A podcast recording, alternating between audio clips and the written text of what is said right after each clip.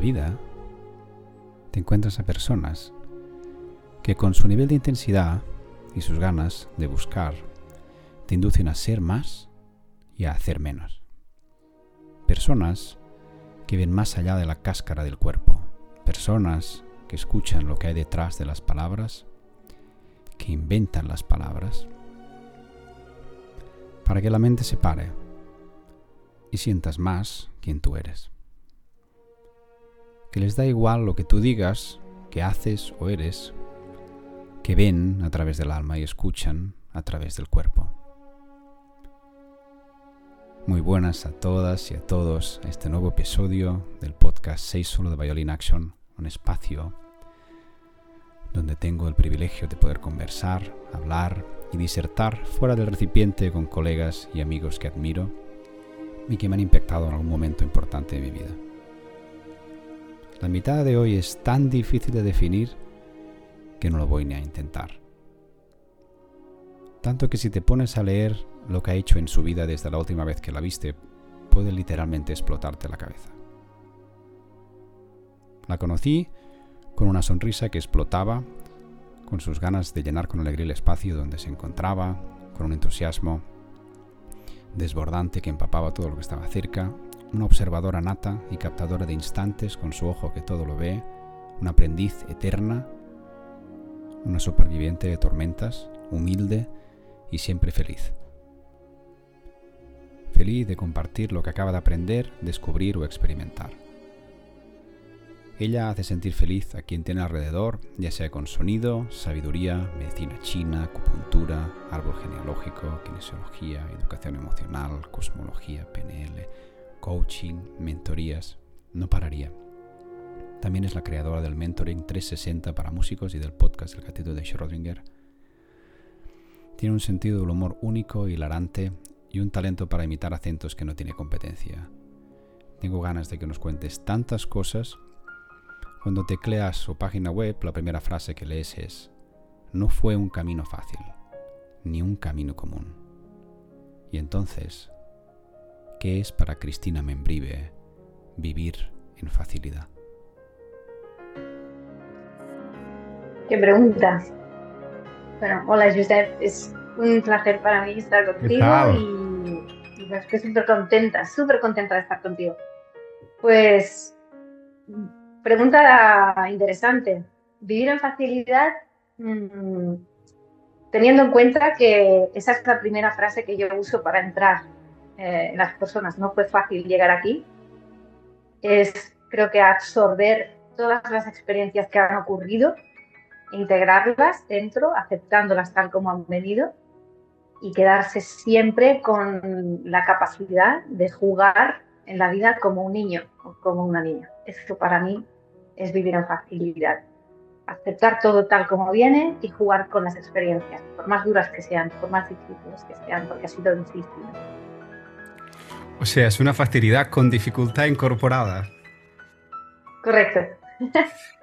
y explícanos un poco, ah, para poner en contexto también, después de, de, esta previa, la gente va a querer ver esta web que es preciosa, por cierto, explicas cosas muy bonitas, hay muchas cosas, muchos proyectos estás scrolling todo el rato, parece que no se acaba nunca, nunca todo lo que, lo que vas contando de lo que, no solo de lo que haces, sino de lo que has hecho. Pero ¿cómo fue para ti el llamado, sabes? Lo que se llama el propósito de, empezar a, a, caminar más allá de la dificultad y más allá de lo que ahora puedes, digamos, ver con perspectiva, con tu vivencia de tantos años.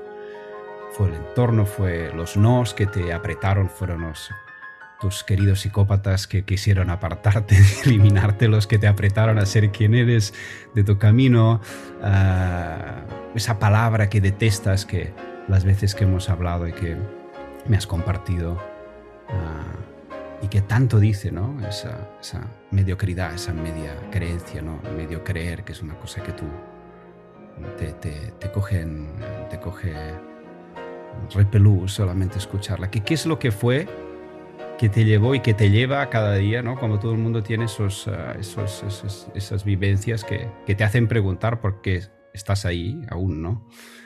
¿Cuál fue ese llamado para ti?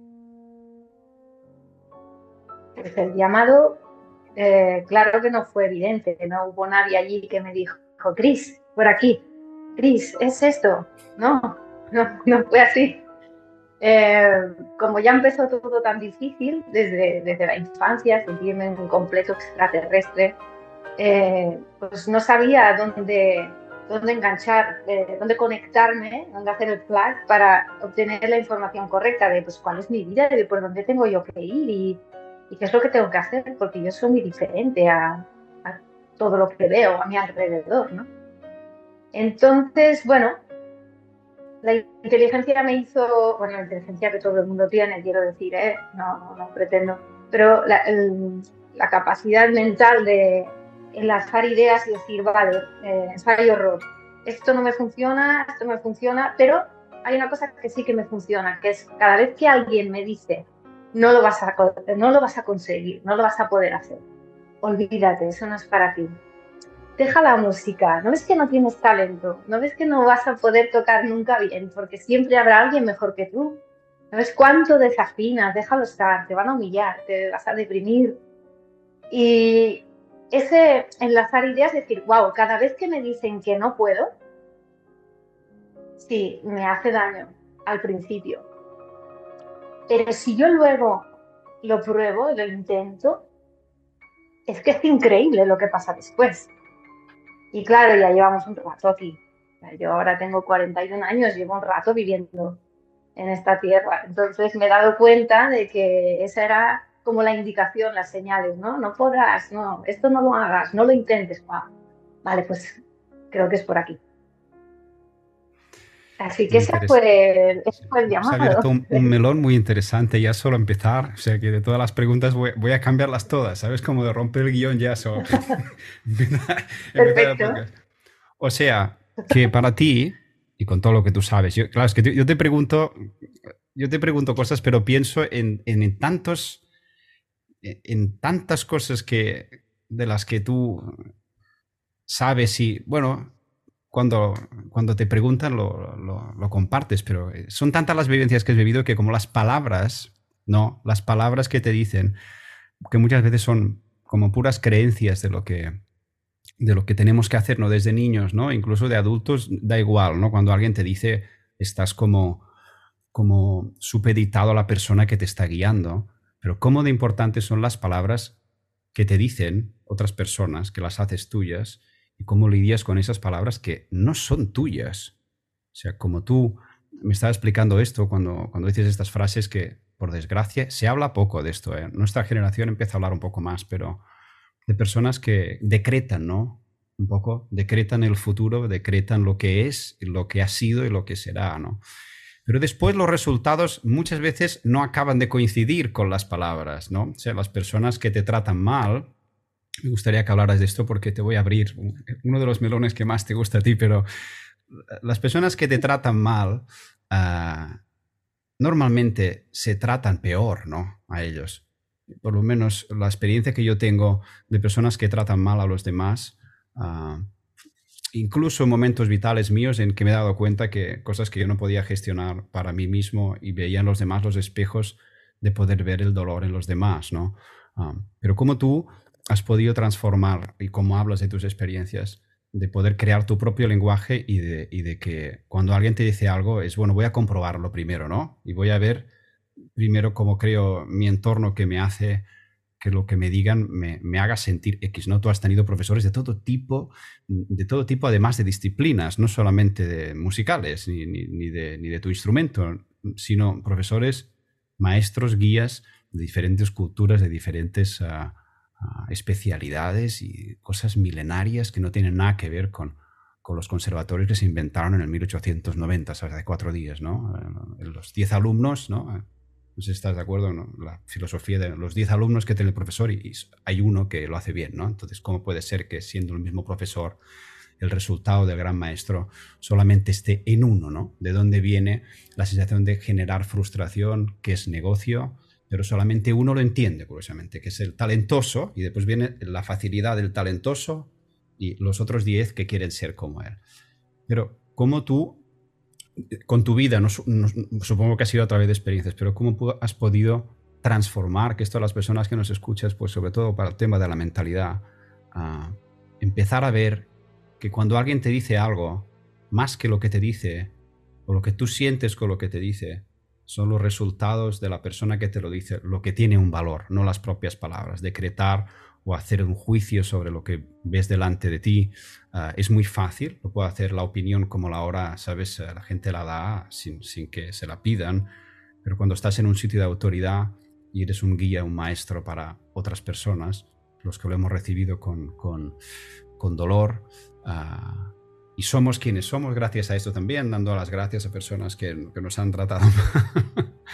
uh, ¿Sí? ¿Cómo pudiste transformar esto y cómo puedes, cómo puedes digamos, aconsejar a personas que están ahora mismo igual en esta situación, en silencio y queriéndose todo, pero sin preguntarse o darse la oportunidad de, comprobarlo, ¿no? de ver si realmente se tiene que decir las cosas fuertes y enfadado y así es como es, y tú te sientes mal, ya va bien. O igual hay la opción de, de que a través de, otras, otras maneras de hablarte, sobre todo a ti mismo, que es lo que me encantaría que hablaras, puedes, puedes cambiar tu perspectiva de la vida, ¿no? Mm. Sí, bueno, por un lado, a ver, personalmente creo que tengo la, suerte de estar diseñada, porque bueno, conozco mi diseño, estoy diseñada para experimentar y equivocarme.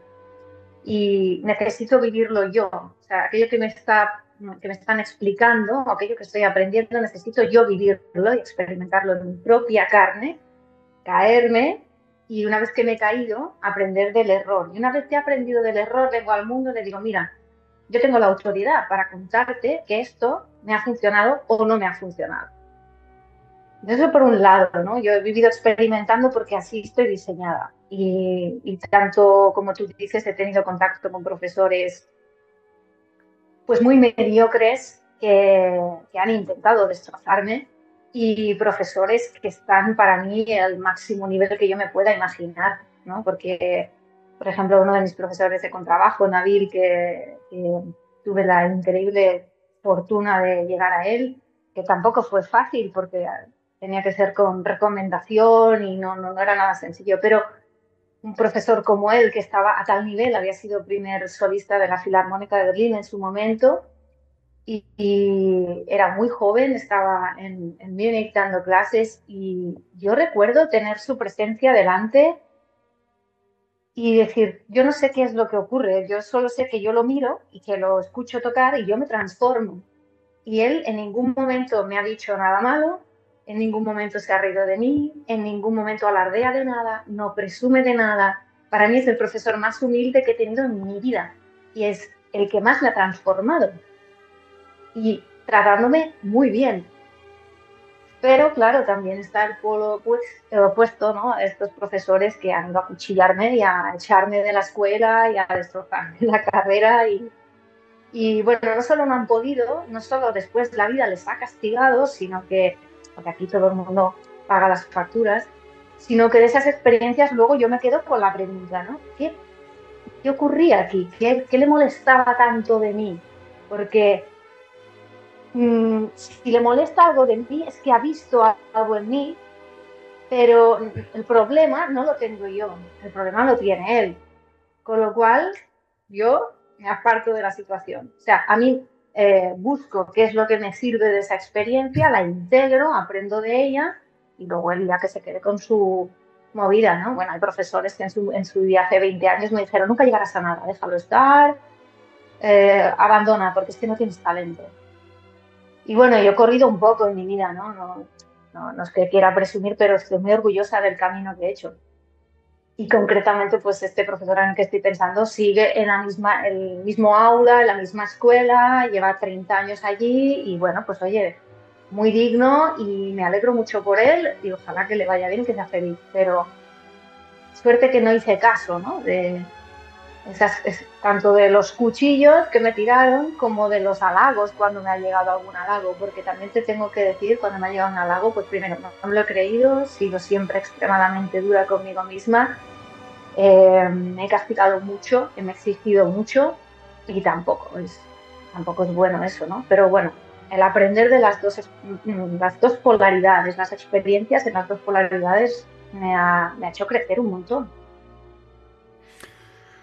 O sea, que de todos los profesores que has tenido, podrías afirmar que te acuerdas más de ellos por lo que te hicieron sentir que por lo que realmente te enseñaron.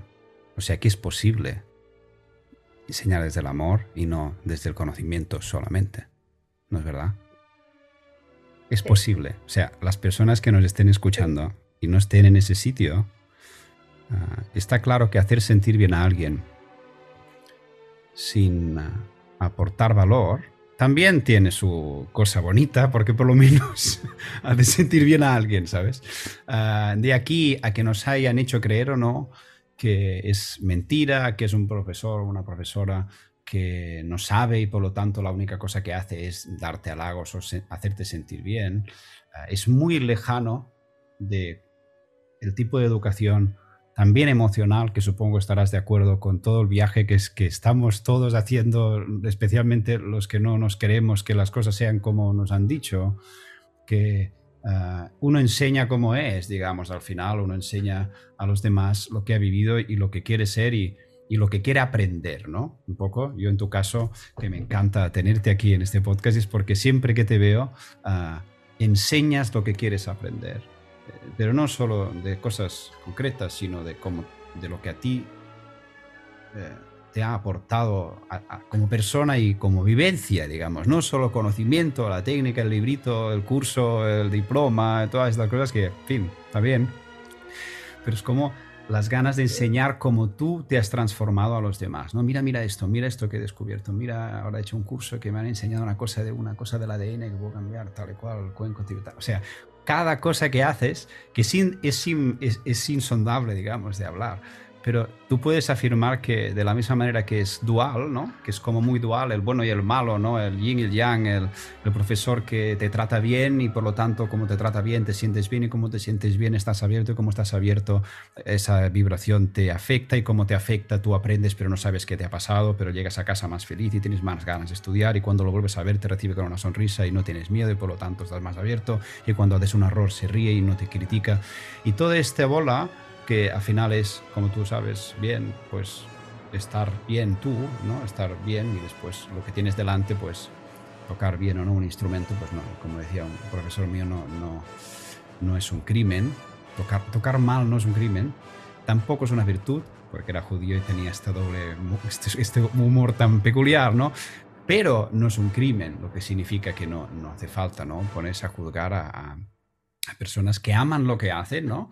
Y por lo menos toquen como toquen, lleven el tiempo que lleven y tengan las aspiraciones y las expectativas personales que quieran, por lo menos que lo que hagan lo amen. Por lo menos. Es como sería como el, este, el, el, step one de, de, de, de dedicarse a, a esto de enseñar y sobre todo, porque nosotros ya tenemos una edad y queremos seguir aprendiendo, pero los que son mucho más jóvenes, llevan desde los 10 años recibiendo que no, que no, que no, que no, que no, y siguen, ¿no? A mí cuando encuentro gente de 18 que, que, que llevan 10 años tocando y la primera vez que les dicen que sí es a los 18, algunos se, se rompen, porque la fuerza de ir contra el no, claro que te hace más fuerte, pero, pero no te abre. Te, te, hace sentir como que no puede ser, no es como una especie de Matrix, ¿no? Los buenos, los malos, eh, eh, a ver quién te toca. Con esta profesión es un poco a ver quién te toca, ¿no? A ver, te toca, como dices tú, un psicópata que está fatal y, y lo que quiere es eh, robarte la energía o te toca una persona que todo lo que tiene te lo da, no quiere nada a cambio uh, y, es feliz de verte crecer y es feliz de, cambiar tu manera de funcionar, tu manera de, hablarte sobre todo, ¿no? tu manera de, cómo tú te sientes y, lo importante que es ah, esta relación del uno a uno que, puede ser impactante para toda la vida, aunque hay cosas de algunos maestros que hemos tenido, seguro que tú también, ah, que no... Que igual tardamos 10 años en entender una frase o una, una reflexión o una, ¿sabes? un libro que te lees y ¿no? el, Tao, lo abres y dices, madre mía, esto ahora, que, ¿cómo es? ¿Cómo me cae ahora esta frase? Ahora no. ¿No es verdad? Sí, sí. ¿Es posible o no es posible? Sí, eh, mira, yo a estas alturas de mi vida, yo he entendido algo, no digo que tenga yo la razón, pero yo para mí lo he entendido, eh, que estas personas que, como tú dices, este, este, alumno que se ha encontrado con tantos noes a lo largo de su vida, eh, yo sinceramente a día de hoy pienso que son pruebas de resistencia.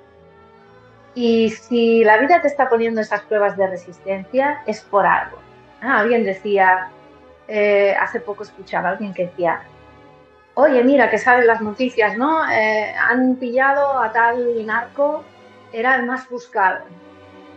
Y esta persona hacía la reflexión de por qué era el más buscado, qué tenía. Porque, porque él y los otros. Entonces, yo he llegado a entender que la persona que recibe tantas pruebas de resistencia es para precisamente que se haga resistente. ¿Pero resistente a qué? Pues bueno, eh, pienso que cada alumno hace su camino y esto como docente también tuve yo que hacer una maduración profunda para entender que tengo que dejar atrás el sistema en el que crecí porque no creo en él y para formar el nuevo yo me adapto al alumno, escucho al alumno, escucho su necesidad, leo su diseño, veo cómo, cómo está configurada esa persona y qué camino se va a hacer porque su camino va a ser único. Entonces al, al, al irme a respetar su camino, eh, voy a entender que va a haber ciertas cosas que va a tener que superar con resistencia. Mm, una de ellas es, como músico, yo ya lo, lo paro de decirlo, el aceptar que no te quieran, el aceptar el rechazo, pero aceptarlo y ser feliz con eso. Es decir, que me rechacen, yo me sienta bien, y digan gracias por rechazarme. Ahora entiendo que ese no es mi lugar. Gracias por cerrarme la puerta tan pronto. Qué maravilla. O incluso, eh, últimamente me ha pasado con personas, con bandas, ¿no? Que, que pensar, bueno, me rechazas. Wow, gracias. Porque eso significa que yo no soy como tú. Porque para estar en ese grupo, en esa banda, en esa orquesta, en ese lugar, yo tendría que ser como tú. Si me estás rechazando significa que no soy como tú, que no encajo ahí. Y eso me honra porque luego he visto quién eres tú, ¿no? He visto cómo juegas, cómo, cómo maltratas, cómo... Me estoy, no sé si me estoy explicando, ¿eh? Pero eh, el rechazo, a vivirlo como algo súper estimulante y súper positivo, igual que el que no te quieran. No me quiere y estoy bien con ello, porque ya tengo la fuente de amor donde la tengo que tener. Entonces todos los noes, todas las resistencias, claro, esto un, un chico, una chica de 14, 15, 17 que está mm, creando su personalidad, que está formando su cuerpo mental todavía, sobre todo la personalidad, pues es eh, difícil así de primeras, ¿no? Habría que tener una relación constante con estos conceptos y hacerlos madurar, pero yo realmente me estoy dando cuenta de que cuando lo explico desde desde dentro, lo que te decía, ¿no? Yo soy una persona de experimentar.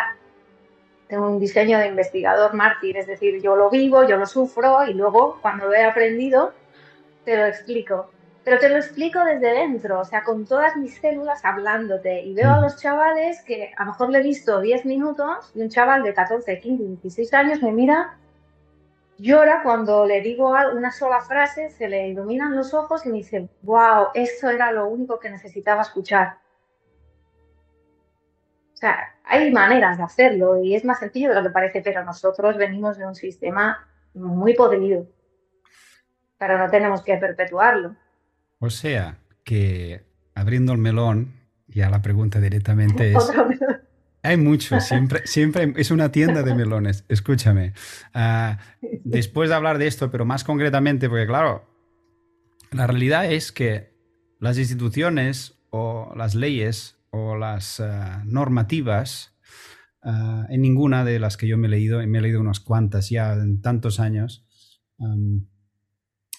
tú ves muchas cosas similares, pero en nadie hace la reflexión común que todo el mundo vive porque los músicos somos más de quejarnos que de cambiarnos, ¿no? Pero las carencias y las virtudes que, tú puedes ver que faltan en, la, educación académica concreta del músico de la actualidad, habiéndote formado tan integralmente fuera de la música, ¿no? Más la persona con lo importante que es la sensación de que la música es una parte importantísima de la educación, pero, pero cuando la aíslas absolutamente de la persona, resulta que más que una complementación de la persona es como aislada del ser, ¿no? Que es lo que, no sé, ¿qué le falta a la academia para dejar de enseñar a, crear músicos que se ganan la vida para, yo sé, para que la música sea un espejo, en que la vida del músico sea una vivencia más que una supervivencia? O sea, que, ¿cómo creas tú, digamos, esta, esta unión de tus pasiones eh, que no está en un conservatorio ni está en, un, está en, una, en una academia concreta? de tus pasiones, de lo integral y llamas a tu, a tu mentoría ah, espectral de 360, ¿no? Como, da como ya la idea de decir, a ver un momento, tocar un instrumento, tocar bonito, tener un repertorio, cuidar el cuerpo, estudiar horas, trabajar la mentalidad, más allá del profesional, porque esto normalmente lo hacemos cuando ya ya hemos vivido la profesión lo suficientemente tóxicamente como para decir, uy, un momento, un momento, eh, ay, ay, ay. Eh, y esto, como todo, como la técnica, como en el sonido, como en, muchas cosas, ¿no? Eh, parece como que tenemos que esperarnos a haberlo hecho mal 20 años para después cambiarnos, ¿no? Cuando en realidad la música, el sonido, la vibración, la, educación emocional, el cuidarse el cuerpo, la alimentación, la mentalidad, la meditación, todo lo que nutre al ser, que es lo que al final puedes meter también en la música. Esto no se trata en un conservatorio. Y lo digo yo que he estado desde los, pues, desde los, desde los eh, siete años estudiando hasta los 25 y de los 25 a los 44 enseñando en ellos y crear el, crear el, ese oasis, ¿no? que me gustaría ahora que me comentaras, el oasis que tú eh, has podido visualizar para, para que después de tantos colegas músicos que vienen a, tu consulta, a tu, a, tu, a tu, pequeño paraíso que tienes en tu casa, eh, donde los que entramos nos sentimos tan cuidados, has podido crear este, este, este espacio? Pues mira, yo creo que esto es como la medicina, ¿no? El que va al estomatólogo porque tiene un dolor de estómago, porque tiene acidez y pretende que ese médico simplemente viendo un estómago le resuelva un problema, ¿no? Cuando por suerte hoy en día ya tenemos eh, tanto las medicinas holísticas, bueno, un conocimiento muy holístico de todo, ¿no? Y, hoy en día muchos médicos, porque me he encontrado clientes míos que me lo dicen, ¿eh? que sus propios médicos ya están puestos en, la holística, en la espiritualidad de alguna manera y, muchos médicos te pueden decir o muchos terapeutas te pueden decir, pero, pero oiga, mire usted, si es que el problema no está en el estómago, el problema es que usted tiene que tener un disgusto en su vida, probablemente porque tiene un jefe que le está amargando la vida día tras día. ¿no? la cuestión es que pretender resolver un problema eh, seccionando partes, yo creo que no nos lleva a nada. Eso es lo que yo creo que ocurre con el sistema educativo todavía a día de hoy. Para empezar, yo creo que, bueno, ya puedo hablar tranquila porque como me despidieron, eh, este es otro tema que, los derechos laborales. el músico y la profesión. El Matrix. Sí, sí, sí. Sí, Cristina y los juzgados. Ahora dentro de un mes tengo Cristina y los juzgados es un, es un libro, es un libro de exactamente. Sí, sí, es como, no me vas a torear, vamos otra vez al juzgado, no hay ningún problema. Bueno, la cuestión es que eh, yo creo que se tendría que decir la verdad desde el principio. O sea, cuando los alumnos se matriculan, sea de grado profesional, sea de grado superior, porque yo he estado en el superior, eh, ya puedes decir, aquí hay un grado de profesionalización muy serio, ¿no? Pero en todos los grados creo que sería conveniente decir la verdad. Que es, claro, no se dice porque no conviene en términos económicos o lo que tú quieras eh, sobre todo si son escuelas privadas. Pero es que la verdad, decir, oye, tú no te vas a convertir en una estrella del rock porque te matricules aquí. Tú no vas a ser un violinista de primera fila en las mejores orquestas alemanas porque te matriculas aquí. No vas a tener éxito asegurado porque tú vas a estudiar esta carrera. Yo creo que lo que hay que, primero entender a la persona que se ha matriculado y ver su background y entender qué es lo que quiere de la música en su vida y respetar eso que quiere de la música en su vida, porque no todo el mundo va a ser un solista, un frontman de una banda o eh, claro, cada uno va a utilizar la música para algo. O sea, ¿tú crees que se hacen pocas preguntas? Como concepto, es un titular esto, ¿eh? Se hacen pocas preguntas y se dan muchas respuestas, ¿no? O sea, en el, mundo de la educación, ¿tú crees que al alumno se le pregunta poco lo que quiere, y, pero se le da lo que, bueno, lo que tú consideras que necesita todo el mundo, ¿no? Ah, sobre todo para saber, en muchos casos, como dices tú, el nivel de conciencia que tiene la persona que tienes delante, ¿no? Que es lo que casi nunca eh, es, es como se da por supuesto que han pasado muchas cosas antes, ¿no? Por eso lo de los grados. Mi papá con esto era, era es una cosa que me, me impactó mucho de niño que no entendía hasta que me empecé a dedicar a esto, pero es ¿por qué separas tanto?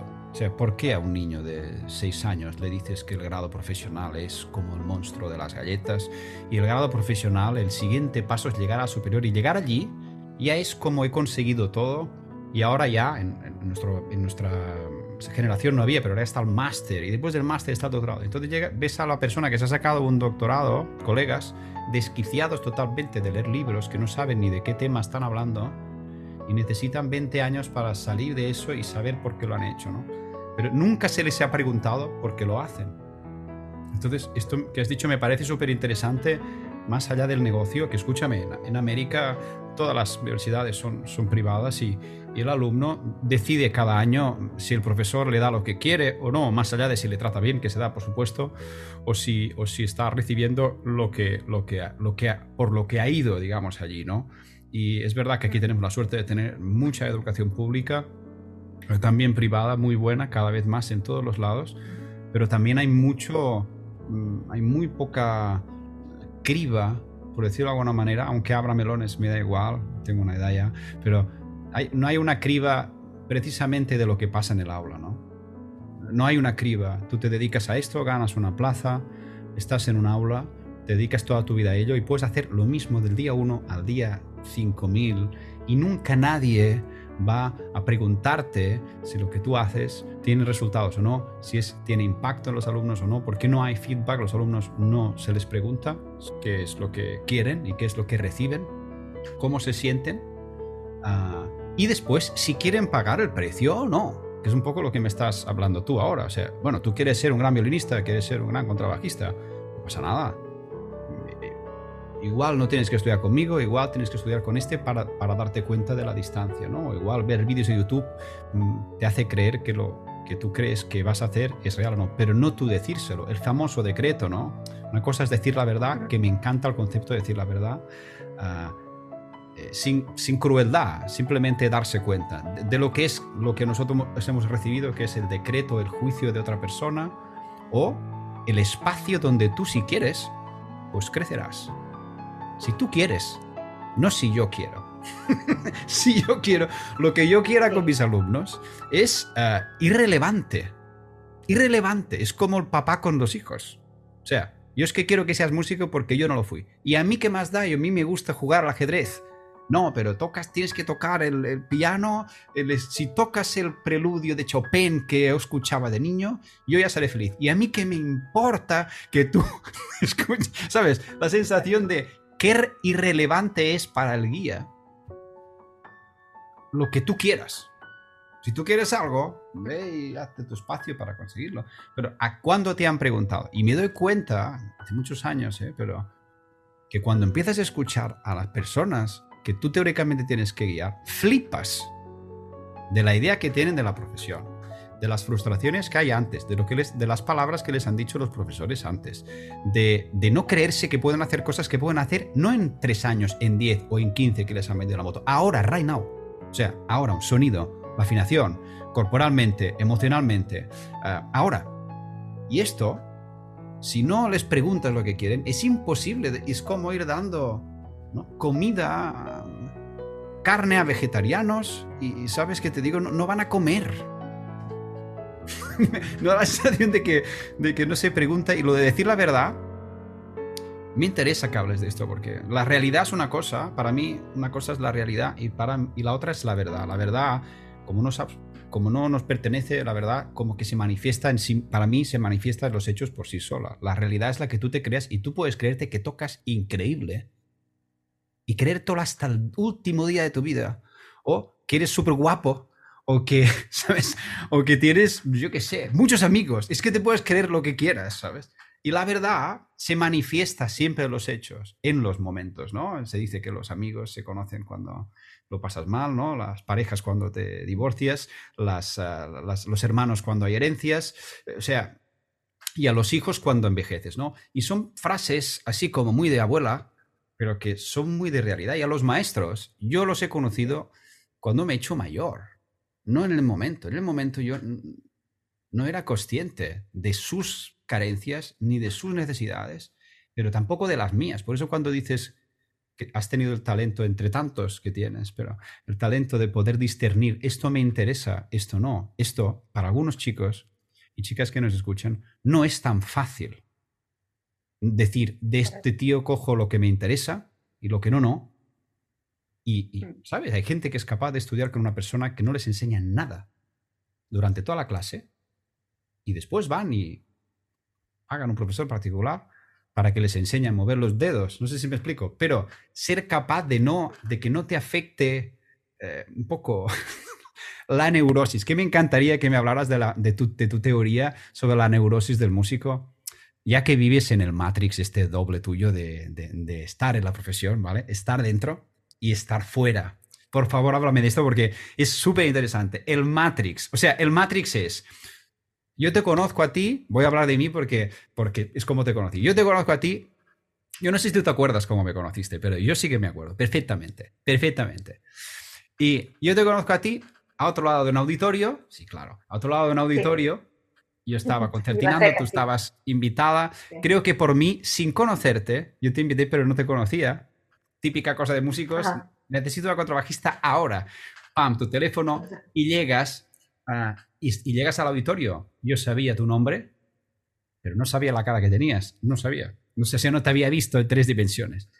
Hacemos el ensayo y tú, como siempre, pues con trabajos, pues tenéis igual más pausas que los demás. No lo sé por qué, porque nunca he sabido cómo lo haces. Sacas una cámara de fotos y haces unas fotos espectaculares en medio de los ensayos que después cuelgas y digo, pero esta chica, ¿dónde está? Esta chica toca el contrabajo y hace fotos. Esas fueron las dos cosas primeras que dije, pues espérate lo que te queda, ¿vale? Y después de esto, bueno, no sé cómo fue, sabes que los músicos nos conocemos en pausas o en los bares cuando tocas en orquesta, o en las pausas o en los bares. Entonces, en la pausa, tú que estabas con tu contrabajo porque, y con tu cámara y tal, y soltaste dos o tres frases de estas espectaculares de, que, dije, pero esta tía de dónde ha venido, ¿no? No sé qué, de astrología, de no sé cuántos, de no sé qué. Y digo, pero esta tía tal. Entonces, alguien me empezó a hablar, ¿no? Pero tú sabes quién es. Digo, hombre, pues es una chica contrabajista que toca. Dijo, uy, no, no, no. Entonces me empezaron a explicar quién eras, de todo lo que hacías en ese momento, que esto hace más de 10 años. O sea, que nada comparado con ahora, ¿vale? Entonces, yo tengo que conocer. Cosas pasan a mis Yo vengo de verte tocar veo de, ver, de verte tocar en una orquesta, feliz, muy feliz, muy buen rollo, tal. En, esa, en ese momento ha habido otros momentos que no tan, pero, pero en, ese, en, esa, en ese grupo, en esa comunidad, tú de observadora internacional, ya te he dicho, por hecho he dicho observadora nata porque tú lo ves, tú te gusta ver a las personas desde un sitio donde eh, no es la, la, parte antropológica que, que creo que a los dos nos encanta, ver los grupos de gente, más que estar en los grupos, es ver los especímenes, cómo se relacionan entre ellos, ¿no? Esto a mí me flipa. Yo, yo durante una época tocaba en orquesta solo por esto. Solo por esto. En realidad, se lo dije a un, colega, a un colega que me invitaba y me decía, ¿pero por qué vienes? Y yo le digo, yo solo vengo a tocar aquí para ver cómo se relacionan las personas. ¿Cómo metes a la gente junta aquí y cómo se habla? No diré quién es, porque es una orquesta que, suena increíble, es una orquesta de música barroca increíble. Pero yo después le iba y le decía, pero tú has visto este y este, has visto esto que has puesto aquí, has visto esta, esta dinámica, has visto... Y digo, hostia, si no fuese músico sería antropólogo. Pues bueno, creo que a ti esto te encanta también, pero es que después vengo a tu consulta. Digo, yo quiero saber lo que hace Cristina. O sea, yo quiero saber lo que hace. que es indescriptible, porque no sabes a lo que vienes, o si sabes a lo que vienes, pum, pum, pum, pum, se, se desmonta. Que eso es un poco, eh, ¿sabes? Eh, hablar contigo es como lo holístico total. Creo que no voy a poder invitar a nadie que pueda reunir tantas capacidades de salud y de bienestar como tú estando en el Matrix, que es el músico te dice, es que tú eres músico como yo, ¿no? Vale, pero yo es que estoy fatal, o sea, yo estoy, yo estoy fatal. Tú me, tú me entiendes, ¿no? Y tú, sí, sí, ¿no? Sí, sí. Ven, ven un día tal.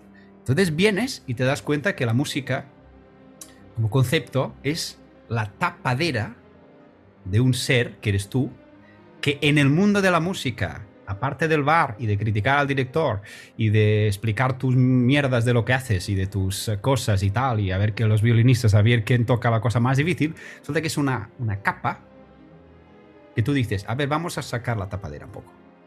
Y ahí te das cuenta que tú tienes esta capacidad que me gustaría mucho que hablaras de esto, que es lo que no pasa en los conservatorios habitualmente, a no ser que la persona que te esté ayudando se haya trabajado, ¿no? Y por favor, la neurosis del músico, como tú has podido verlo de dentro y de fuera, ¿cómo lo vives esto tú? Pues mira, yo lo enlazaría con lo que comentabas antes de la verdad. ¿no? decir la verdad no es algo cruel o algo negativo, sino vamos a hablar de todas las posibilidades. ¿Por qué?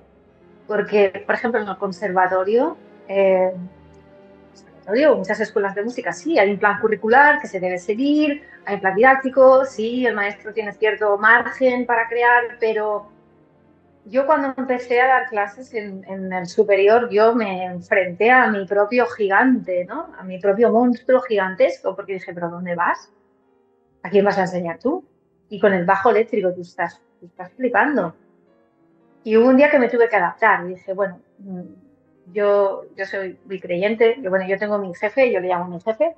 Y donde mi jefe me manda, yo voy. O sea, en plan autónomo, ¿eh? No, no tengo iglesias ni nada. Yo todas las cuentas las paso directas con este Un jefe en plan autónomo. El jefe de Cristina en plan autónomo. Sí, o sea, yo soy autónoma, pero declaro a mi jefe todas las cuentas. el ser superior. Sí. Y sí, a mi creador, ¿no? Al creador, yo le llamo jefe porque me encanta. soy Capricornio y todo lo que sea términos me lo ha dicho, me, lo ha dicho Laura Andrés esta mañana. Me ha dicho, Cristina es Capricornio. Me ha dicho, dale recuerdos. Laura Andrés, increíble. Me dice, dale recuerdos. Dice, Cristina es súper Capricornio. Digo, bueno, como tú sabes qué es esto, yo conozco a algunos Capricornio, pero ya me explicarás qué significa que es muy Capricornio. Es muy muchas cosas. Bueno, no, todo lo que sea laboral y trabajo, pues esa es la, la jerga que nos acomoda, ¿no? Bueno, yo lo que, lo que vengo a decir que cuando me enfrenté a este monstruo, yo pensé, bueno, tú me has puesto allí, tú sabrás. Yo qué sé. Tú sabrás pero eso sí, yo voy a dar todo lo que pueda. ¿Qué es lo que yo puedo dar? Bueno, pues mira, yo no soy Marcus Miller, yo no soy, pero me da igual, no necesito ser Marcus Miller porque no hace falta, ya existe, por suerte, Marcus Miller. Pero yo soy una persona que puedo entrar dentro del alumno, de esa persona que tengo delante, y puedo preguntarle lo que hemos dicho antes, ¿qué quieres tú de la música en tu vida? Porque no todo el mundo que entra a estudiar un instrumento va a ser instrumentista, es que es una pena, es como, ¿por qué si tocas el contrabajo vas a ser, solo te puedes enfocar en o ser músico de orquesta o profesor de conservatorio? Escúchame, hay miles y miles de opciones, hay gente que se está dedicando a componer bandas sonoras de videojuegos, gente que compone música para TikTok, gente que compone música, bandas sonoras de parques de atracciones, eh, gente que hace música en eventos, pero crea sus propias cosas electrónicas. es tan vasto lo que se puede hacer con la música. Entonces yo pensé, voy a preguntarle a cada alumno, previo a carta, o sea, yo les tenía su fecha de nacimiento, evidentemente, la base de datos, y les pedí permiso para hacerlo, entonces les hice la carta a todos. Yo llevaba mi agenda escolar. La mía no la has hecho nunca, ¿eh? La última vez que te vi, me la, última vez que te vi me dijiste, te la tienes que hacer. Y ahora la haces tú. pues mira, Yo lo sabía, lo sabía. aquí no perdemos tiempo. no, no, pero me lo apunto. Sí, sí. Pues yo llevo mi agenda escolar y tengo fulano de tal, venga, eh, Libra, ascendente Acuario, tal, o Virgo, ascendente tal. Me encantan estas clases. Yo quiero tener una profesora así. Claro, tú imagínate, yo tenía un, un alumno, por ejemplo, ¿no? Estoy pensando en este chico que era muy especial eh, porque, bueno, él trabajaba en un supermercado, tal, y quería tocar el bajo. Y digo, bueno, mira, increíble, a ver, pero tú qué quieres del bajo? No sé, yo quiero ir haciendo. A mí me mola, pues, eh, el rock de los 80, el metal de los 80, venga, perfecto. Pero yo sé que tú eres Virgo y tienes la luna en Acuario. O sea, si yo no te cambio el repertorio rápido, tú te me vas a aburrir. Pero yo sé, además, que tú eres extremadamente disciplinado al estudiar. Yo sé que me vas a limpiar los pasajes al extremo. Entonces, yo te voy a dar pasajes que trabajen tu constancia, tu ritmo interno hasta que sea extremadamente limpio y lo vas a hacer. Y es que lo hacía, era increíble. Si le ¿Pero se lo contabas o era solamente información tuya? ¿Se lo contabas en la clase? ¿Le hacías el retratino? ¿Era una cosa más para ti? Era, era como... era una, cosa, para ti. Sí, pero, pero por supuesto no era a mi servicio. Es, eh, mi jefe siempre me dijo, es a servicio del otro. si no, te quito cualquier, cualquier poder. El poder es para el otro. Tu mente es para el otro. Así funciona esto. No, luego al final yo se lo decía, digo, mira, que eres Libra o, tienes, o eres tal, entonces yo sé que te va a gustar más trabajar este tipo de repertorio, ¿no? Entonces yo me adaptaba, como el agua, a su necesidad y escuchaba su necesidad de propósito, qué es lo que tú quieres conseguir con la música. Entonces esto era flipante porque a las pruebas me remito, a día de hoy me despidieron y procedentemente gané esa parte del juicio. Eh, no hubo motivo para echarme, sí que lo hubo, pero no lo hubo en esa sentencia, por eso sigo luchando, porque el tema es gravísimo, extremadamente grave. Pero me echaron eh, sin ningún motivo. Pero tengo las, los informes de los alumnos donde me valoran como profesora, que valoraron el sistema de la escuela, que eso la escuela jamás me lo dio, pero yo lo tengo porque mis alumnos, con el amor que les tuve, con el amor que creo que ellos me tuvieron, me lo entregaron en privado. Y no son informes cualquiera, ah, sí, una buena profesora, no. La única persona empática que se ha preocupado de mis necesidades, la única persona que me ha escuchado y ha respetado mis ciclos, ha respetado mi proceso, donde me he sentido escuchado y motivado, donde por fin he podido encontrar la motivación que yo buscaba, que nunca antes encontré con ninguno de los profesores mediocres que he tenido antes. O cosas así, o sea, no eran valores. Sí, pero se da por supuesto, Cristina, hay un punto que se da por supuesto lo bueno, ¿no? Cuando tú trabajas en cualquier empresa, Ah, y, no te pide resultados concretos, ah, mm. es, como muy obvio que si hay problemas te van a echar, si alguien se queja, a no ser que sea algo indemostrable, te van a echar, pero cuando las cosas son espectaculares, también te pueden echar. ¿Sabes? cuando tú estás en un momento, digamos, a mí me ha pasado casi lo mismo, pero no, pero sin violencia, digamos, sin, la violencia de, llegar a a, lo legal porque no me ha apetecido, no lo he sentido así, me he ido en paz, pero te, puedes ir de un, lugar donde las cosas te van bien y alguien decide que no, que no es suficiente o que le molesta. Y esto, ah, sí, no tiene razón. Al final lo que tú has aportado tiene muchísimo más valor seguro a nivel mundial que, que el dinero que te puedan pagar, que si te lo pagan, que te lo paguen entero, ¿sabes? Que te den todo. Pero es verdad que no se valora el punto positivo. De la misma manera que el profesor hace cuatro días, si no criticaba, no era bueno. ¿Sabes?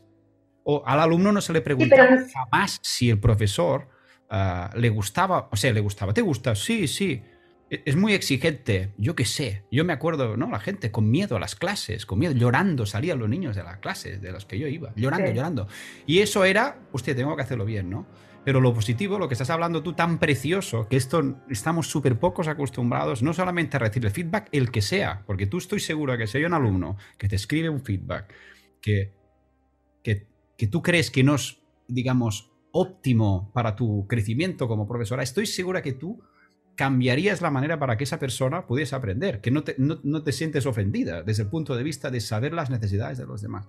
Pero a quien manda esto, a quien gana dinero, eh, eh, estés en la empresa que estés, no sé dónde estabas, pero donde estés, estoy seguro que no le interesa nada.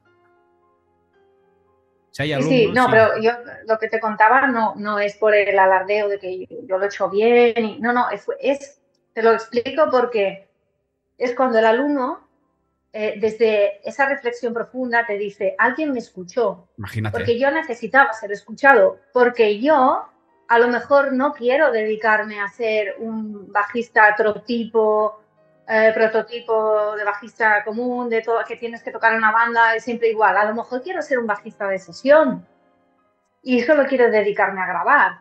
A lo mejor quiero ser alguien que va a su bola, que solo toca pues de vez en cuando cuando le apetece. ¿Y por qué me tienes que preparar como si fuera Víctor Buten? ¿Por qué? Si yo no quiero tocar la música de Víctor Buten, no me invento cualquier autor clásico, ¿no? A lo mejor yo no quiero ser contrabajista de orquesta y quiero tocar en en, en quintetos, en formato pequeño, pero a mi bola, componiendo mis temas. O sea, hay tantas opciones dentro del mundo de la música que normalmente cuando un músico se matricula se le dan dos o tres opciones, no más. Ya lo entiendo, es un sistema viejo, pero escúchame, hay tantas opciones que, bueno, a ver, voy a escucharte, ¿tú qué es lo que quieres? Porque yo adaptaré mi manera de educar y mi manera de enseñarte a lo que tú buscas. Es más, por ejemplo, los eh, alumnos que tenían alumnos súper virtuosos, o sea, que tocaban cosas que yo no podía tocar. Y yo me adaptaba a ellos, me decía, quiero tocar esto. Perfecto, venga, yo lo estudio lo que puedo en casa, venga, va, yo intento ponerme al día, pero yo voy a intentar prepararte para eso que tú quieres. Y vamos a buscar todas las limitaciones, si hay alguna creencia que te molesta, si hay algún recuerdo que te disoció la personalidad en algún momento, un trauma del pasado. Yo trabajaba con eso. Y el chaval lo conseguía igual. Te, creo. Ese es el tema, cada uno hace su camino.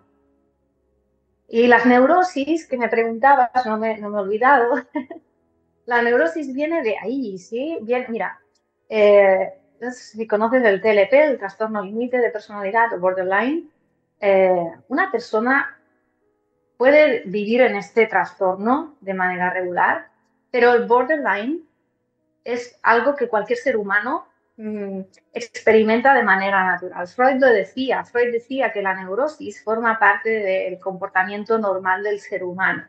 ¿Por qué? Y esto hoy Piñuel lo dice en, otras palabras, me parece súper inteligente la síntesis, que es eh, una reacción de un cuerpo normal, de un cerebro normal, de una persona normal ante una situación totalmente anormal.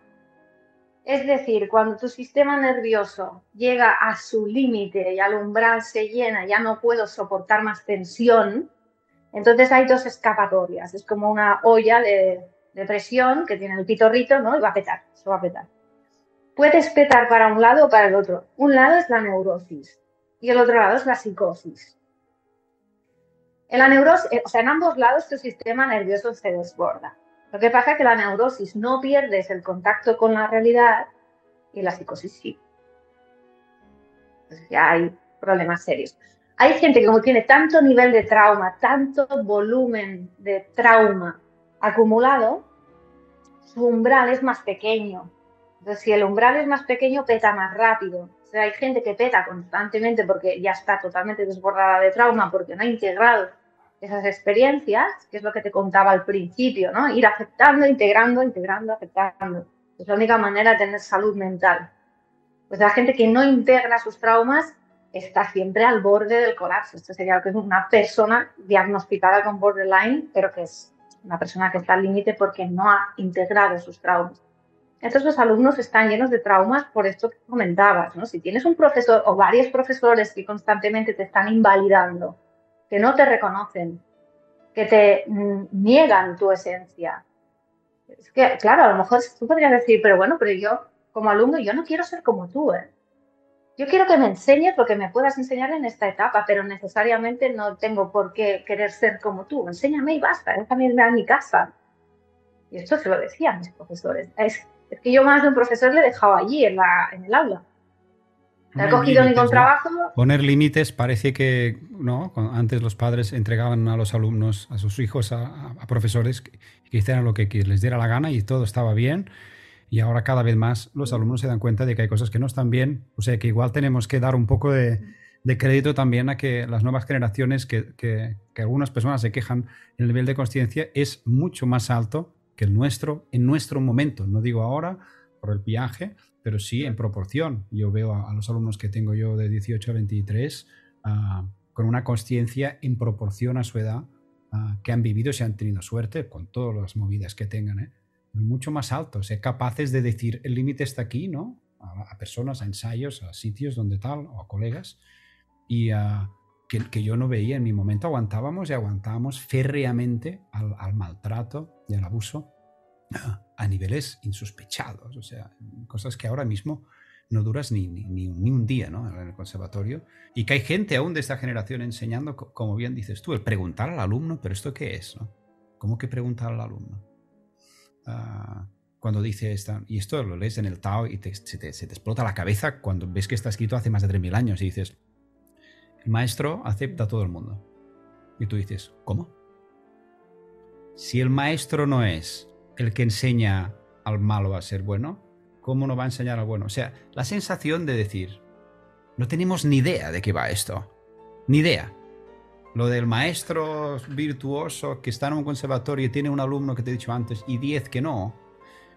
Yo siempre me he preguntado, por eso escribí el libro este de Vivir en Facilidad, porque me explotó la cabeza cuando leí un libro muy pequeñito que hay, que solo han traducido 200 copias en Italia, de un alumno de Paganini que decía, a ver un momento, si yo te explico a ti mm, lo que significa para mí estudiar y, lo fácil que es tocar el violín, igual no te pasas más de dos horas al día estudiando. Pero en los conservatorios, que estaban a punto de empezar ya, cuando se, se creó el Conservatorio de París, esto es un tabú, pero se tiene que hablar, porque venimos de aquí te van a enseñar a que te cueste.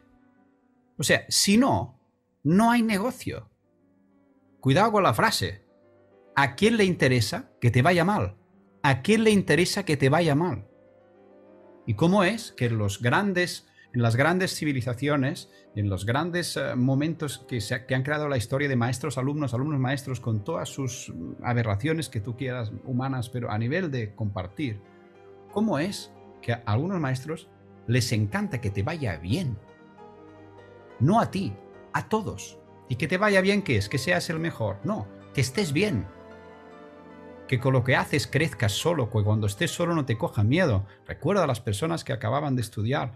¿Y, ¿Y ahora qué hago?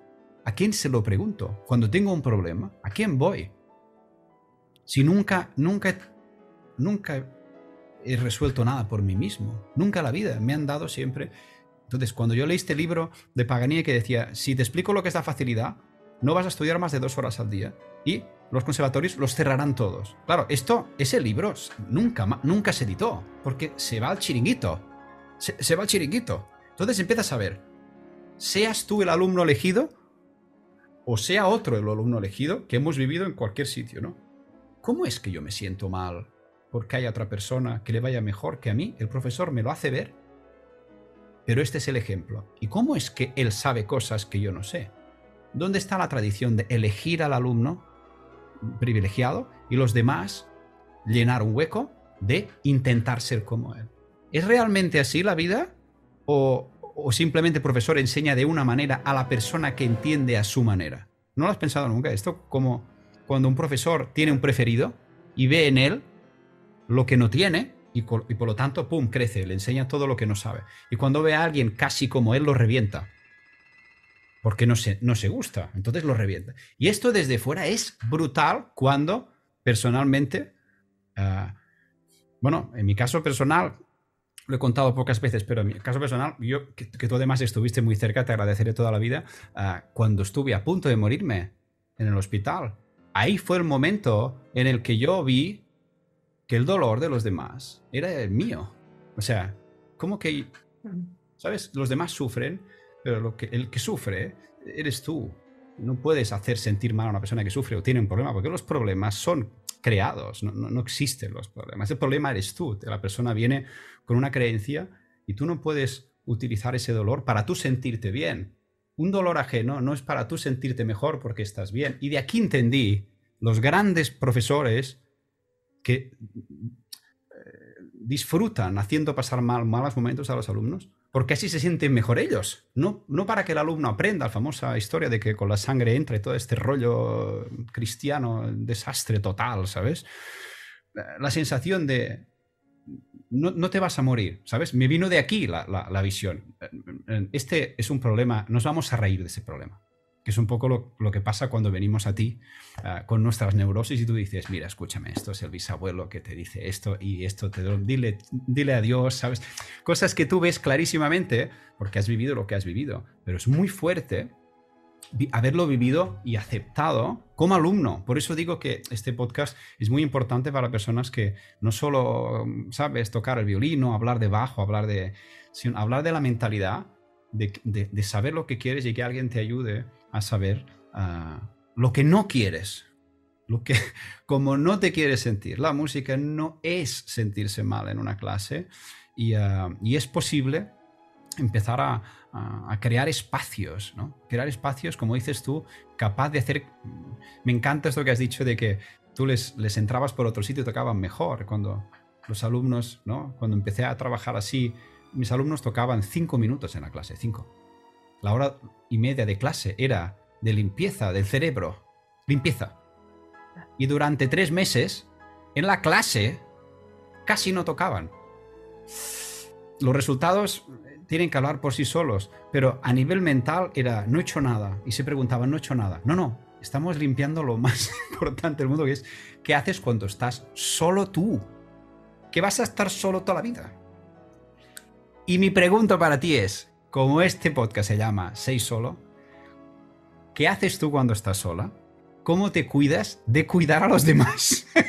Porque con todas las neurosis que te vienen, ¿cómo tú te cuidas a ti misma de todo este matrix de problemas de allí, de fuera, como cuando estás contigo sola? ¿Cómo te hablas a ti para tratarte ah, bien y poderte llenar de todos los problemas que, que, te vienen de fuera? Y, dices, bueno, eh, ¿sabes? Eh, sí, muy bien, pero Cristina que cura es va a ser la Cristina que se cura, ¿no? De los músicos. no, no a los músicos, sino de los músicos. Sí, sí. Bueno, yo paso muchísimo tiempo sola, muchísimo. Eh, además, bueno, soy proyectora cuando entendí mi diseño, por lo rato estoy hablando de esto, pero cuando entendí mi diseño entendí que humano, ¿eh? o estar solo o morir. Sí, diseño humano. O estar solo o morir. O sea, eh, paso mucho tiempo sola y respeto mi diseño porque es cuando me encuentro bien, vacío todos los restos de... Porque claro, soy una esponja, absorbo mucha energía de la gente, ¿no? O sea, yo, yo estoy estable, relajada, normal, de normal, soy una persona muy estable, emocionalmente estable, todo estable. Pero yo llego a un ensayo donde hay 80 personas y soy una bomba de relojería, o sea, hablo más rápido, voy, voy como una moto, porque absorbo toda esa energía. Luego yo me tengo que limpiar de todo eso. Cuando llego a casa intento salir lo más rápido posible de los sitios donde hay mucha gente y dirás, ostras, pues bien. Y cuando tocas delante de 15.000 personas, que, bueno, hace tres semanas estaba tocando delante de 12.000 personas. Bueno, no pasa nada, eso es mm, el mismo procedimiento. Vuelves a casa, vuelves a tu habitación, haces el vaciado y eso, respetar mi, mi propio diseño, escuchar mis necesidades eh, aprender a poner límites. Esto me costó mucho, pero ahora es absolutamente imprescindible. Cuando no quiero ver a alguien, no quiero hablar, no lo hago.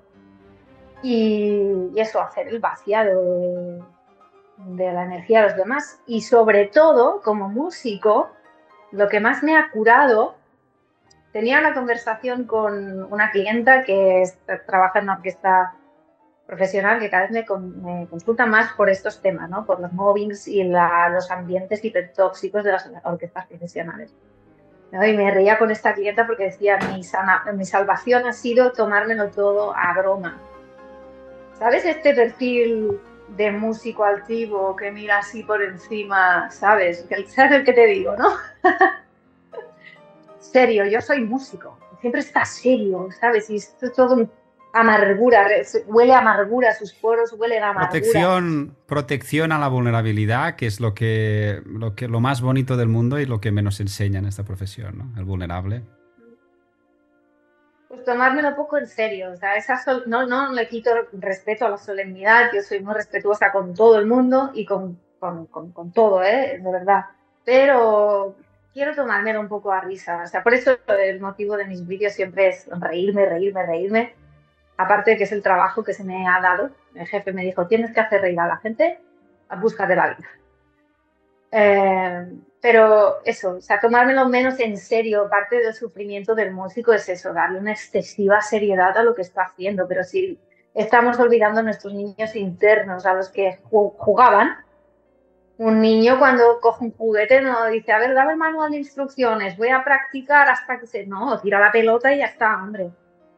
Estamos perdiendo de vista eso, ¿eh? Estamos perdiendo al niño. Cristina, vamos a hablar un poco de humor, porque hemos estado nosotros también muy serios. Y yo, esta parte, o sea, tenemos que terminar el podcast así, porque tanta seriedad no nos va bien. O sea, vamos a hablar un poco de humor la gente que no la conoce y, vea su Instagram, eh, le puede aparecer algunos vídeos, digamos, que, diga, pero bueno, esta chica, ¿quién es? Que va con el contrabajo por la vida y va haciendo así como vídeos virales que, te partes de la risa de lo que, de lo que le dicen a las personas que se la encuentran con un contrabajo en la espalda o en el coche o en el parking. Y uh, para mí, la gente que te conoce un poco ya sabe perfectamente que el sentido del humor es una de tus armas como secretas, ¿no? Que practicas uh, no solo para hacer sentir a las personas que tienes al lado un poco más, más felices, sino un poco también a veces para protegerse de la absurdidad de lo que nos sucede un poco en el día a día, por lo menos es como yo lo vivo como seguidor tuyo y como momentos de que tienes un mal día y ves un vídeo y dices, madre mía, qué bien reírse de, estas tonterías que nos pasan después de tanta seriedad y después de tanta concentración y tanta emoción y tanta neurosis de Brahms y de Tchaikovsky, de Beethoven.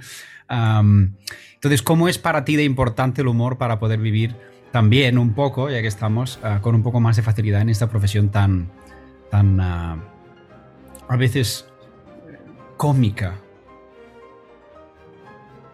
Bueno, es que el humor, eh, a ver, eh, alguien decía, ¿no? Y, comparto, es el, nivel más elevado de inteligencia que existe. Porque cuando ya lo puedes subir hasta allí, lo que sea que tengas que tratar, lo puedes subir allí y has vencido tus batallas, ¿no? Entonces me di cuenta de que eh, cuando yo procesaba algo que me molestaba y ya era capaz de reírme de ello, ya me sentía inmune a ello, ¿no? Y, eso es lo que intento que la gente comprenda, aunque yo te, voy a confesar, y siempre lo digo, la gente que está a mi alrededor eh, pringando fuerte porque cae dentro del vídeo, que cada vez quieren salir más, también te lo digo, pero ya está con la cámara, ya está otra vez grabando, uy, y ahora es como, vamos, vamos. pero intento hacer entender que cuando tú eres capaz de reírte de ti mismo, hasta ya no hay nadie, nadie vivo en este planeta que pueda reírse de ti. O sea, también es una manera de protegerse, más allá de reírse de las tragedias de uno o de, reírse. ¿Cómo, ¿Cómo, podríamos aplicar esto, digamos, a, Yo no lo llamaría protección, porque es, es que es un nivel superior. O sea, no me tengo que proteger de ningún ataque ya está, yo ya me río de mí misma, ¿me entiendes? Ya, yo ya me de lo que te hace daño, por ejemplo. Si te ríes de lo que te hace daño, te, te, te, te, vas del dolor, digamos, como, ¿no? Te explota. Sí. Sí, pero esto no sucede de la noche a la mañana, esto lo hace un psicópata, pero una persona empática normal tiene que hacer un proceso por escalas, ¿eh? tiene que ir digiriendo, entendiendo, procesando, y cuando ya dices, vale, ya está, ya está, ya me río de esto, ¿no? Incluso, eh, eh, a ver, yo tengo una vida muy difícil y tengo situaciones de vida actualmente que muchas personas estuvieran viviendo estas situaciones estarían en depresión severa, ¿sabes? Eh, tengo situaciones muy, muy duras de vida, de verdad. Pero he aprendido a reírme con ellas porque es la única manera de bailar con ellas, no hay otra opción. Entonces el humor, ¿no? Cuando estás en el hospital, yo siempre me he fijado en los hospitales, estos enfermeros que tienen este sentido del humor y, decir, ¡guau! ¡Qué potente esto que acaba de hacer! Hacer reír al paciente y el paciente durante un rato se ha olvidado del dolor. es un poco lo mismo. Es duro, es duro, sí. Es duro, es duro cuando lo estás pasando mal, es muy duro, lo sé. Pero por eso te digo que no se hace de la noche a la mañana, se hace se hace por etapas. Entonces intento hacer entender que es un nivel de poder personal importante para porque de lo que se trata es que cada uno conecte con su propósito y que una vez conecta con su propósito se empodere en él. Y empoderarse en él es ser capaz de reírme de mí. Yo me veo por la calle y pienso, es que se me debe ver, es como una tortuga. escúchame una cosa, no puedo, no puedo evitar contar y, un poco apretarte a compartir si es realmente ah, una, una compañía, digamos, que te ayuda a entrar en ese humor, la cantidad de personajes y de, y de, y de imitaciones talentosas que tienes de, de, los acentos y de las personas que has ido conociendo, que has llegado a, captar la esencia tal que, que, incluso yo te he escuchado poco rato, pero es que es, directo, o sea, conectar con esos personajes, con este alter ego de, tu profesor o de, yo qué sé, de, medicina china, por ejemplo, y, clavar el acento.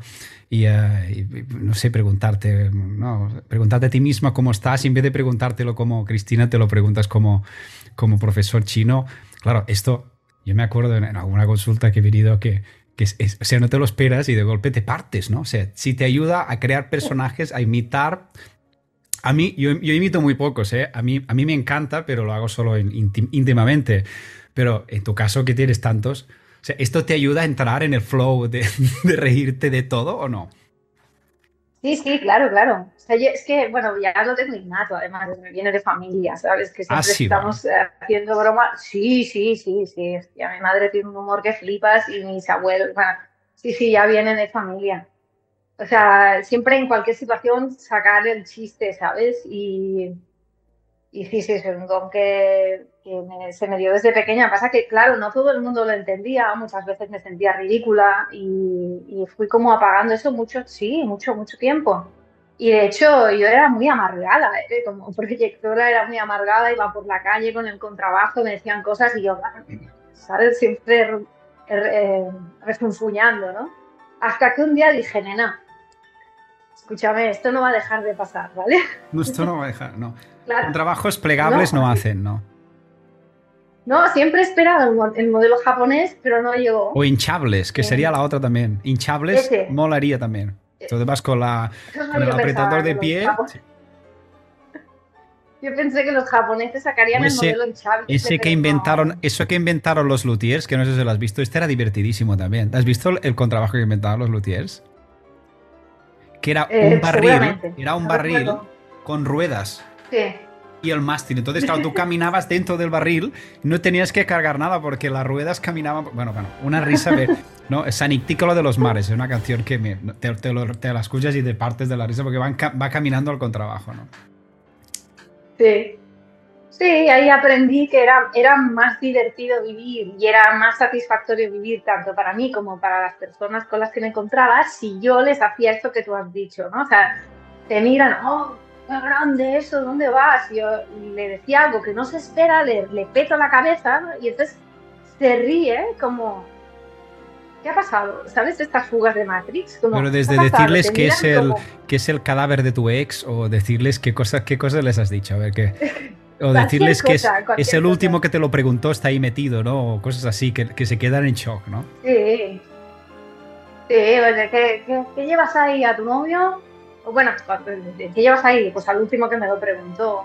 Pero así sería. ¿Qué llevas ahí? Pues, eh, no, oye, bueno, a veces sí, a veces no, depende, ¿eh? Depende, del, sí. porque soy una mujer, entonces yo tengo mood eh, diferente hoy que mañana, o sea, puede ser que normalmente siempre estoy contenta, pero hay días que la vida pues trata no tan bien y entonces no tienes las mismas ganas de reírte, ¿no? Recuerdo un día muy lindo reír que pasé por, una, por un bar que había una mesa de 30 personas, yo quisiera la cantidad de instrumentos que me dijeron que llevaba y ese día no tenía ninguna ganas de reírme y les miré muy mal a todos, pero luego pensé, vale, nada, karma, karma.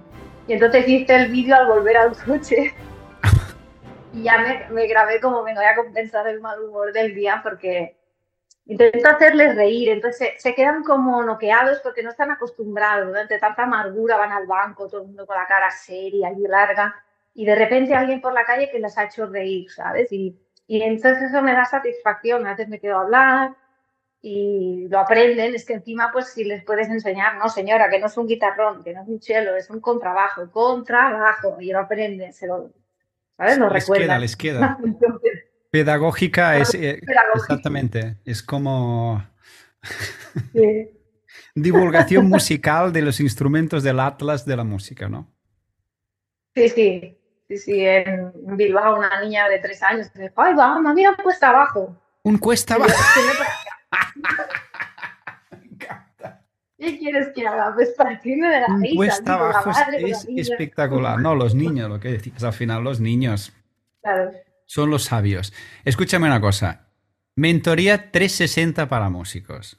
Yo lo he visto, está anunciado en tus vídeos, en tus posts, en tu web está. Pero a mí me gustaría que me contaras, aunque sea brevemente, pero el impacto que, que, puede causar en un, en un, colega, en un músico que decida ah, venir a saber qué es lo que vas a hacer con esas sesiones que tienes como muy preparadas para, para, para saber qué significa un coaching 360 ah, contigo. Imagínate que estoy yo y, que, quiero hacerlo y me lo explicas a mí previo a venir y, y contratar tus servicios. Pues mira, mm, desde la perspectiva de mi vida actual, ¿no? y ahora con todo lo que he vivido como músico y como terapeuta, un día pensé, a ver, ¿qué me hubiera gustado a mí tener? ¿Cómo me hubiera gustado que me hubieran ayudado y acompañado? Porque tantas veces, y a ti te tiene que haber pasado también, muchas veces has estado muy solo y tenías un problema con el instrumento o con el repertorio o con, lo que fuera y tú sabías que tu profesor no te lo podía resolver y luego buscabas el psicólogo o buscabas un terapeuta que fuera X, yo qué sé, y, siempre es como todo disperso, no acabo de encontrar la solución. Entonces pensé, a ver, con todas las herramientas que he desarrollado a día de hoy y con toda mi profesión de 20 años como músico, eh, a mí me hubiera gustado esto. Es decir, saber que tengo una persona ahí que durante 12 meses, yo le he puesto 12 meses porque me parece un tiempo súper razonable para hacer un gran cambio, cambio profundo, la transformación profunda que es lo que prometo. Eh, 12 meses en los que a mí me hubiera gustado tener a alguien ahí que me va a hacer una sesión mensual de unas dos horas, que es lo que yo ofrezco aproximadamente, un poco más, y, que me va, me va a dar una serie de ejercicios antes y después y que me va a hacer un seguimiento todo el mes, que va a estar acompañándome, preguntándome, asegurándose de que las transformaciones se están dando, de que cuando me dé la crisis, porque hay crisis, claro, cuando tocas temas profundos, evidentemente el sistema cae, entonces va a haber alguien ahí, no me va a dejar sola o solo. Entonces el objetivo era este, hacer una transformación profunda con todas las herramientas de que dispongo, pues eso, diseño humano. Sí, explícame, explícame. Yo sé que tú te da un poco de cosa porque son muchas y no te, no te da, pero yo, yo, quiero que la gente sepa algunas, porque tú eres muy humilde y no lo explicas, pero el, o sea, tú haces una preparación autocompetente y pones, conoce tu diseño, el diseño humano. Esto lo mm. haces tú y es una, es una, es una herramienta en el, en el cual te dice más o menos qué tipo de. Hay una, ¿no? Hay una especie de, catálogo de, tipo de inercias de personas que tiene que ver, que no tiene que ver con la, esto con, la carta astral, ni mucho menos, ¿no? ¿O tiene que ver con esto? Sí, tiene, que, ver. en parte. El diseño humano engloba la astrología occidental, la cosmología eh, china y otras técnicas también, pues el conocimiento hindú de los centros, etcétera. Es, muy complejo, realmente es muy complejo. Pero el conocer el diseño es que, claro, en términos muy sencillos, si yo tengo un alumno que tiene una máquina X, le tengo que trabajar y tengo que guiarle, tengo que ayudarle a que utilice su máquina de manera óptima. Es decir, es como tener un coche diésel, un coche de gasolina, un coche eléctrico. No le vas a poner el mismo combustible a todos, no los puedes utilizar a todos por igual. Entonces, el diseño según diseño humano hablamos de tipos de máquina. yo me he encontrado cambios brutales con esto. O sea, de un alumno decir, mira, en lugar de, el alumno decirme, mira, es que estoy procrastinando hasta, la saciedad, yo no sé cómo enfocar, no puedo enfocar y me desespero porque me siento inútil. Bien. Y digo, vamos a ver, tu diseño eres un generador necesitas a alguien que te dé una guía. Tú simplemente tienes que responder a las instrucciones del guía. O sea, vas a ir a tu profesor y le vas a decir que te dé cuatro ejercicios de técnica y te ciñes a esos cuatro. Brutal. El alumno al cabo de un mes decirme, no me lo puedo creer. ¿Cuántos, cuántos tipos hay así, así a bote pronto? Cuatro. Cuatro tipos. Cuatro, cuatro. Y tú haces esto y ah, primero eh, la persona te viene con un problema, pero tú le expliques, no, tu problema en realidad no es un problema, es la visión de donde tú lo ves. Es como estás utilizando un coche de carreras para hacer 4x4, ¿no? Un poco para... Eh, si tú quieres hacer 4x4, tienes que poner ruedas que tengan la atracción en todas las ruedas. es como estar en un sitio y ver que los problemas que tú tienes es porque caminas en un camino que llega al mismo sitio, pero, pero tardas mucho más, ¿no? Poco primero autoconocimiento, no con un problema concreto, me pasa esto, es el por qué te pasa. Después pones limpieza del sótano, creencias, miedos. Esto es como todas las cosas que tú ves o que te explican, pero tú le, explicas todo lo que cree que, le pasa, ¿no? Lo que hemos hablado en la conversación de hoy, las, ideas y las mm. creencias de las personas que te dicen que te pasan algo y te lo explican a ti, ¿no? Alguien viene a ti a explicarte lo que le pasa, eh, confesándote realmente de dónde viene el problema. O el trauma, ¿no? La carga sí, pero claro, yo les doy unas pautas, sí, yo les doy unos ejercicios y ellos me, me ponen lo que pueden identificar. Pero luego en la sesión lo que hacemos es buscar lo inconsciente, lo que yo te puedo testar que tú no ves desde el consciente. Y aquí hemos visto reacciones flipantes, o sea, de gente de decir, no, no, yo, yo tengo una mente muy limitada, yo no soy capaz de memorizar. Y descubrir cuando nos hemos ido al inconsciente de que no es verdad. Cuando era una niña tenía una capacidad brutal para leer libros en horas. O sea, devoraba, leía en diagonal y memorizaba todo en qué momento se perdió y ella no se dio cuenta. Y entonces dijo, ostras, yo toda mi vida creyendo que no tengo esa capacidad cuando innatamente sí la tenía. ¿En qué momento se perdió? Y esto lo ves, lo ves a través de este trabajo. Lo descubres. Sí, las sesiones. Después, claro, porque lo, testo. Para ver un poco todo el abanico de Cristina, ¿vale? Después el trabajo sistémico, ¿qué es? Familia, familia. Hello Kitty. Todo el tema del árbol familiar, cómo estás, eh, cómo estás eh, reproduciendo los patrones desde arriba, cuál es la persona que te marca, por qué te llamas, cómo te llamas. Eh, que yo, bueno, la, experiencia que tengo contigo de, constelaciones familiares que hicimos fue espectacular, porque claro, no había, no había personas, tú lo hiciste con, creo que con muñequitos, con, con, con cosas, y, pero ¿Sentiste algo? ¿Viste? Tienes una manera increíble de, percibir las cosas y una sensibilidad. ¿Y viste algo? inmediatamente te conectaste con, con, una persona y con unas creencias y con unas, con unas afirmaciones que aún me acuerdo a día de hoy, brutales. Me cambió la vida ese día a mí, muchas gracias. Y eh, fue increíble lo que, porque ese día estaba, creo que es el día que te vine a ver la última vez, que fue un 12 de julio del 2008, de 2018 yo pensaba que me, que me iba a morir, digamos, ese día. O sea, yo te escribí, te dije, yo creo que, que lo que me está pasando, me, no voy a superar esto, ¿no? Y, uh, y, salí de allí como renovado. Creo que los tres o cuatro días siguientes, uh, claro, tocaste tantos palos en, en, una hora y media o dos que estuvimos allí, que fue espectacular. No solo ya el, el, mismo día de estar allí, sino lo que pasó después, ¿no? Como tú ves y sientes cosas de una manera tan intuitiva y con tantas cosas que tocaste. Ah, pero por eso cuando he visto redecoración del sótano, me gusta esto, me encanta el, concepto de las palabras, ¿no? El orden familiar, ¿no? ¿A, quién repites? ¿A quién estás contentando en tu, en tu árbol, ¿no? ¿Por qué haces lo que haces? ¿Lo haces por ti, lo haces por este, por el abuelo, por la mamá, ¿no?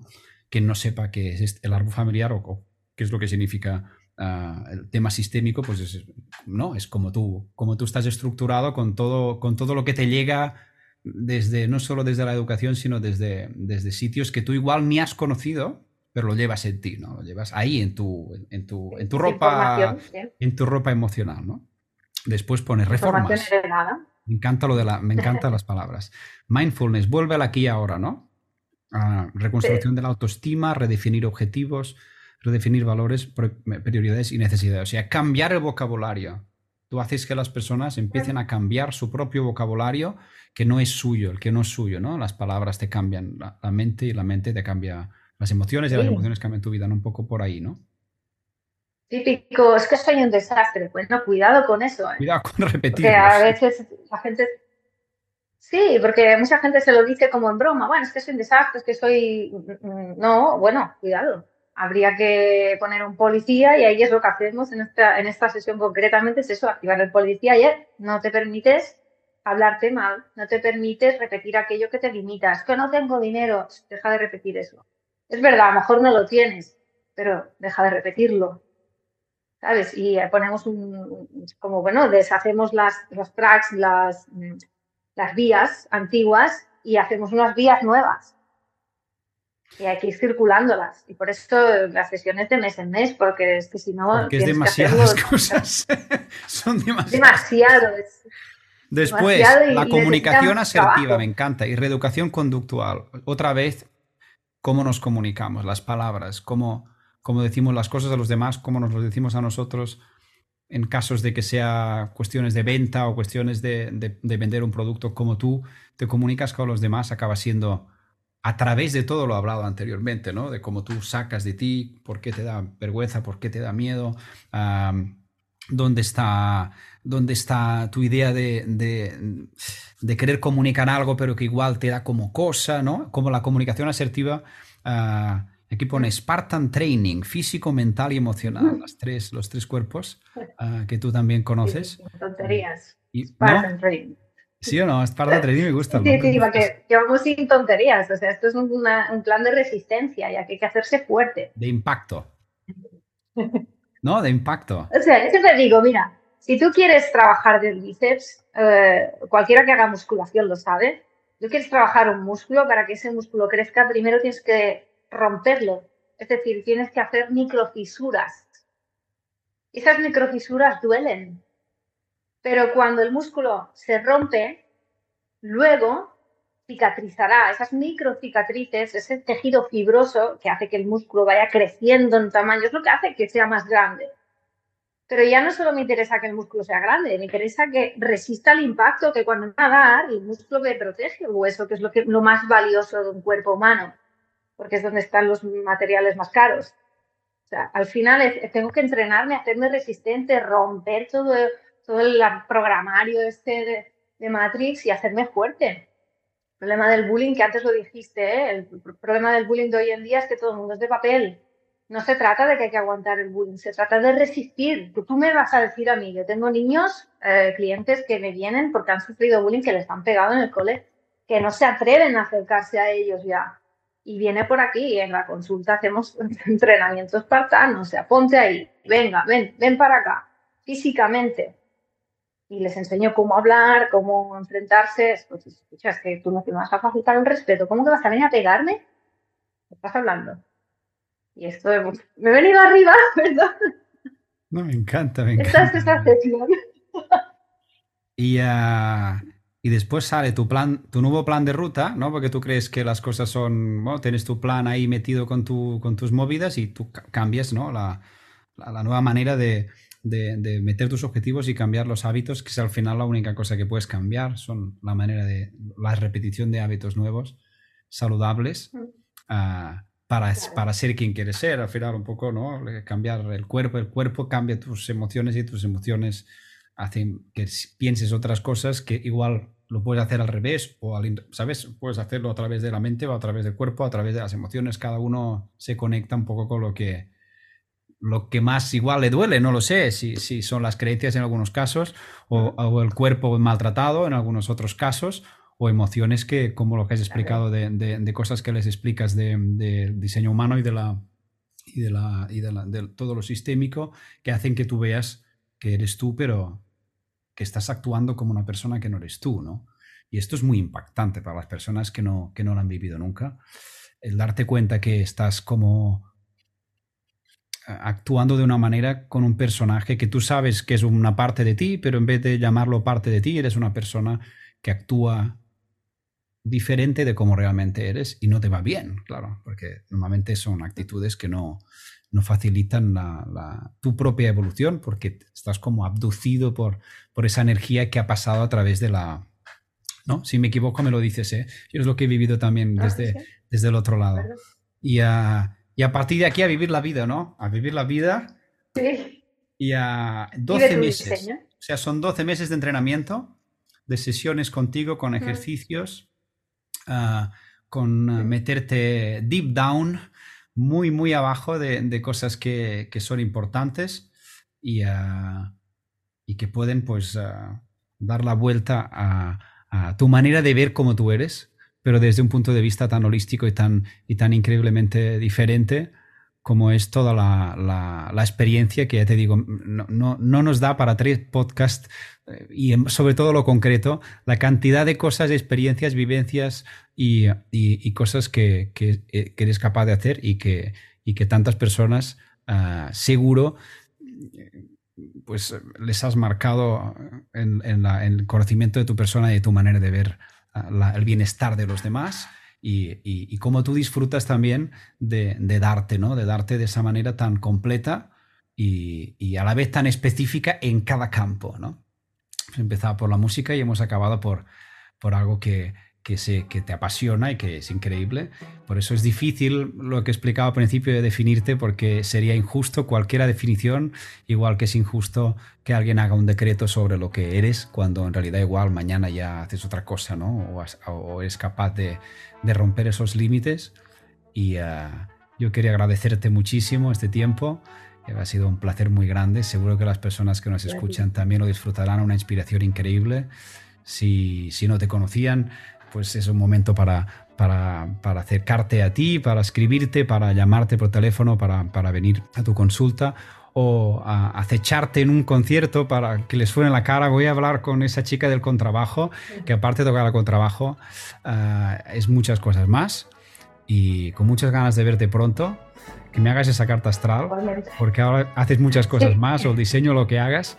Y te mando un abrazo muy grande, muchas gracias por estar aquí y espero que te lo hayas pasado bien.